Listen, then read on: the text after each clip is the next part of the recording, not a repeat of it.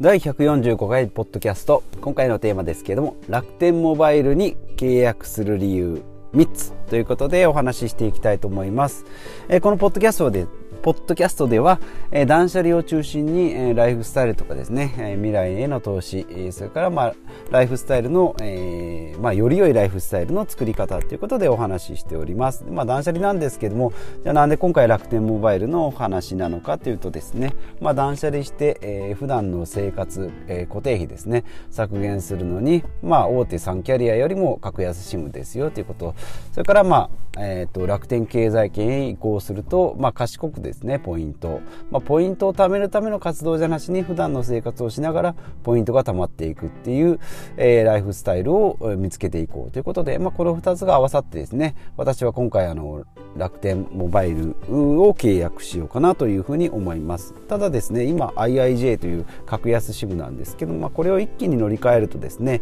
まあ、あんまり料金的にも正直ですねシェアがないプランなので割高になってしまいます。まあ、ですので今回、えー、楽天 Unlimited ですね今キャンペーンやってます。1年間無料ですよっていうのを、まあ、使ってみようかなということで、えー、契約しようかなと思います。で3つですね、えー、楽天モバイルに、する3つの理由は、えー、まずは経、え楽天経済圏での活動をしていきたい。で2番目、え、ポイント、えーと、2番目がですねえっ、と何だったっけな。えー、固定、えーと、固定電話をですね解約したということですね。えー、ですね。ですので、まあ、その代わりに1個携帯電話が欲しいなというところ。であと3つ目が楽天の、えー、電波ですね。まあ、通信環境っていうのを知りたいということですね。まあ、今後楽天モバイルに、えー、全て乗り換えるにあたって、えー、まあ、今のラ,、えー、ライフスタイルで、えー、電波状況が合うのかどうなのかっていうところですね。まあ、この3つを、えー、解説していきたいなと思います。で、1つ目はですね、楽天経済圏。今年に入ってですね、えー、1月から楽天経済圏、楽天カード、楽天銀行、それから楽天証券、この3つのカードをまあ作って、で、まあ、早速楽天市場で買い物。まあ、今までは100% Amazon で買ってたんですけども、まあ、なんかいろいろポイントもつくので、まあ、やっぱり割高なものは買わないんですけど、まあ、普通に買うものであればですね、まあ、同じぐらいであれば楽天カード楽天市場で買った方がいいのかなと、えー、いうことで楽天で、えー、楽天市場で買い物を、え、しております。で楽天銀行は、まあ、それの口座、えー、ですね、まあ、お金をまあいくらか入れといてそこから引き落とし。で他の普通の、えーと、とお店とかのショッピングも楽天カードで、えー、払うので楽天銀行から引き落とされる。それから楽天証券はですね、えーまあ、積立 NISA は SBI でやってるんですけど、えー、楽天証券は、えーまあ、追加のですねえー、特定口座ということでも普通の積み立て投資を、まあ、最短で始めて3月1日からになったんですけどね。今1月末なんですあ2月か。2月になったんです。3月1日からになったので、まあ、そこからですね2万5千円ずつ積み立てしていこうかなというふうに思います、まあ、メインはですね SBI で、まあ、いくつか積み立て NISA もやってますし iDeCo もやってますけれども、えーまあ、プラスで積み立て投資やってますけど、まあ、楽天証券に、えー、やってでやってみようかなと。で、まあそのうちですね、NISA 口座も楽天の方に動かせたらいいかなというふうに、えー、目論でおります。で、二つ目、えー、あ、違う違う、えっ、ー、と、で、それで楽天、えー、経済圏に、えー移行して今3つクリアしております。全部クリアするとですねプラス16倍っていう楽天ビューティーとか楽天工房とか楽天なんかいろいろあるんですけど、ね、全部や、まあ、全部やる必要もないですし、まあ、あのスーパーポイントセールみたいなのがあるんですけど、ま、それに別にまあ欲しいものがあった時にその時にハマるんであれば買いたいなと思うんですがその時にまああのいらないものも買ってしまうっていうのはもうあの本末転倒なんでそれはやめようかなというふうに思っておりますので、えー、あとはですね楽天今モバイルとあと楽天電気ぐらいをまあ視野に、えー、検討しております。ですのでまあ楽天経済圏での活動をちょっと重視していきたいなということで今回契約しようとした1つ目ですね。で2つ目が楽天の電話の、えー、電波ですね。まあ、大手3キャリアであれば、まあ、今県外になるなんてことはないんですけど楽天モバイルの場合ですね。楽天の電波もまだ整備中で足りないところは au の電波かな。でその切り替えがうまくいったりいかなかったりっていうのも聞いておりますし私が住んでいるのも田舎なのでまああの都会では全然問題ないよとかっていうのもあるでしょうし逆にですね、格安 SIM だと12時から1時のランチタイムとあと夜の9時から11時ぐらいかな。の、まあ、要は皆さんが、えーと、YouTube 見る動画を見るような時間は、えー、通信速度が遅くなりますよっていうのが格安 SIM の、まあ、宿命なんですけど、まあ、その辺はですね、まあ、あの遅くなればあと、まあ、諦めるような感じになっておりますし動画もダウンロードしてから見るような習慣になってるのでそんなに問題はないかなと思うんですけどまあそれとは言ってもですね、えーと、全然つながらない時間があったり切り替えが全然うまくいかないっていうのはちょっと困るなということで、まあ、そのお試しでですね、まあ、1年間無料ですね、え、スマホもついてきてっていうのであれば、まあ、もちろん2万円とか払って、まあ、月々分割の分で返ってくるような感じまあトータル実質0円っていう感じで、えー、払った分だけ戻ってくるような感じになるんですけどまあそれであればですね、まあ、払ったお金も返ってきたり、まあ、ポイントが貯まったりするのであればいいのかなというふうにまあ手間だけですかね。まあ、手間も侮っちゃいけないんですけど、まあ、手間だけだったらまあやってみる価値はあるかなというふうに、えー、思っておりますので楽天の、まあ、今ですね、えー、ドコモはアハモとかですねなんかパボだっけな au それからソフトバンクが LINE と組んでソフトバンクオンラインかな、えー、やってますんで3月から激戦になることはもう間違いないので、まあ、そこからですね、まあ、MVNO も安くなるような話も聞いておりますでそこからまあ吟味してやっていこうかなと思います、まあ、大手3キャリアだったら8000円ぐらいですね。ね1ヶ月。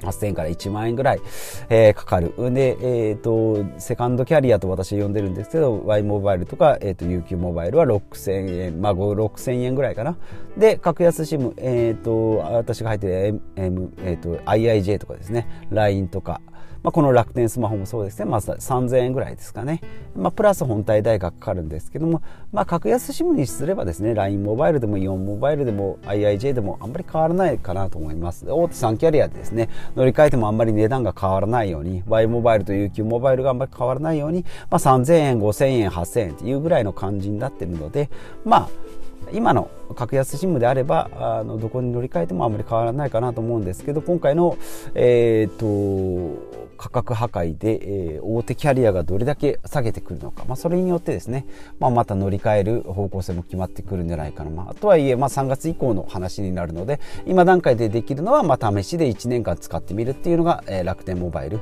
いいのかなというふうに、えー、思って、えー、おります。で、えーと、先ほどのやるべき3つやることの3つのうちの固定電話ですね。私が長らく使ってまいりました20年ぐらい使ってきたですね、えー、当時は固定電話の権利が10万円、まあ、その時は4万円で譲ってあげるよということで、えー、固定電話ですね。ゼロゼロなんとかで始まる。うちの本だと082とか0848とかなんですけど、まあ、その番号で始まるですね、えー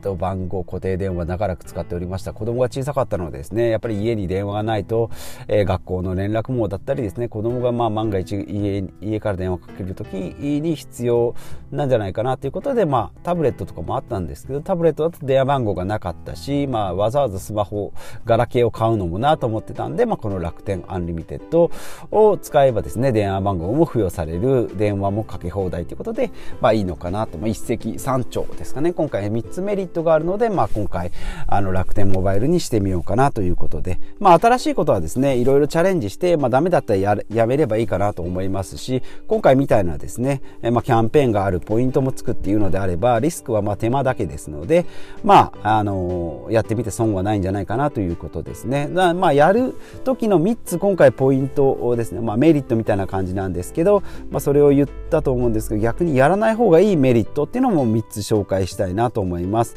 で3つはまあただと3つ目の1つ目か、えー、3つのうち1つ目はとりあえず安いからやってみようっていう人はですね大体安いからやっても使わなくてですね投げっぱなしで1年以上放置して結局なんか1年半ぐらい経ってああいやいや解約しようって言ってなんか1万円ぐらい払っちゃうっていうパターン。これありますので、まあ、安いからっていう理由で、えー、電話を1個持つっていうのは、えー、ちょっとやめといた方がいいかなと思います。私もですね、携帯ショップで働いておりまして、えー、契約を取らないといけないということでですね、その時は0円スマホ、0円の、えーと、ガラケーだったんですけど、半年後に解約してくださいねということで、まあ、あの契約が取れずに結局自分で入ったり、親にも入ったりしてですね、自分が7回線ぐらい持ってたこともあるんですけど、解約日が分からなくなってですね、もう頭が混乱したっていうのがあるので、まあ、いらない電話は持たない方がいいなと思います。で、2つ目、はですね、ポイントが欲しい。ってことですね。まあ、ポイント、ポイ活と言われるんですけど、ポイントが欲しくてですね、お金を払っちゃうっていうのがもう本末転倒ですので、まあ、これはちょっとやらない方が、まあ、もちろんポイントはですね、100%取れれば気持ちはいいんでしょうけど、ゲーム性もあってですね。ただ、あの、それに対してお金がかかったり、労力がかかったりっていうのは、あの、間違った集め方じゃないかなというふうに思います。今までの同じぐらい、まあ、ちょっと手間がかかってもそれに見合うぐらいのポイントだとか、現金のバックがあるんであればいいのかなと思いますけど、まあ、ポイントありきでやる行動っていうのはちょっと注意していきたいなというふうに思います。で、やらない、えー、方がいい3つ目のことが、えっ、ー、と、1個目が安いから。2個目がポイントが欲しいですね。で3つ目が、えー、まあただただやっぱりこう安いっていうところですね。まあ流行ってるからっていうことで、まあ、知らずにやるっていうのは、まあ、良くないのかなというふうに、えー、思っております。ですので、まあ、やる理由を3つ紹介しましたけどもやらない方のデメリットもありますので、えー、ご自分のですねライフスタイルに合った、えー、携帯プラン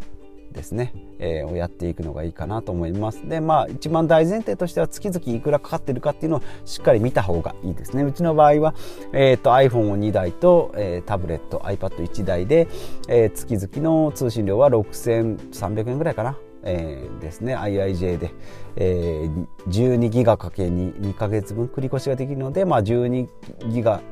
バイトですね。まあ、ほぼほぼ使わないので次に繰り越してっていうことで、まあ、大体毎月8ギガから10ギガぐらいですかね、えー、使っております。でかけ放題10分のかけ放題を、えー、スマホには2台つけておりますのでその料金。ですね。iPad はデータ通信のみですので実質400円ぐらいかな、えー、だと思いますので IIJ そうですね。2台3台ぐらい使われる方っていうのはおすすめ、えー、じゃないかなというふうに思います。まあ窓口がないんでですねビッグカメラとかでしか契約できないですしほとんどオンラインなので、えー、手間かもしれないんですけども、まあ、契約はですね1回だけで、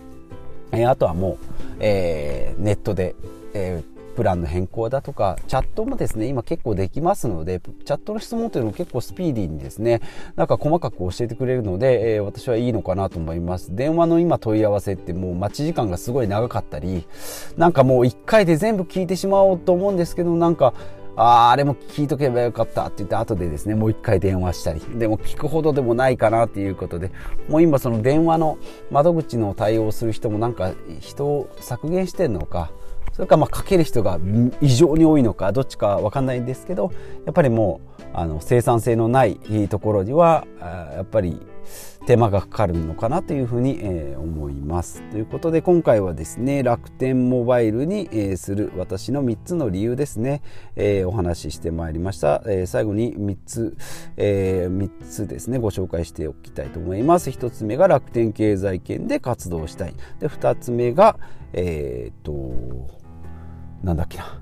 え固定電話をやめたから。えで3つ目がえっと楽天の電波の環境を知りたいということで、えー、ちょっとメモでまとめてたんですけどねぐちゃぐちゃになってしまいましたが以上のことで今回は、えー、楽天経済圏それから楽天モバイルのお話をしてまいりましたということでまたですね、えー、これからも断捨離、えー、それから節約それから投資それから自分のライフスタイルの改善について、まあ、食事とかですね健康管理についてお話ししたいと思いますのでまた次回お会いしましょう。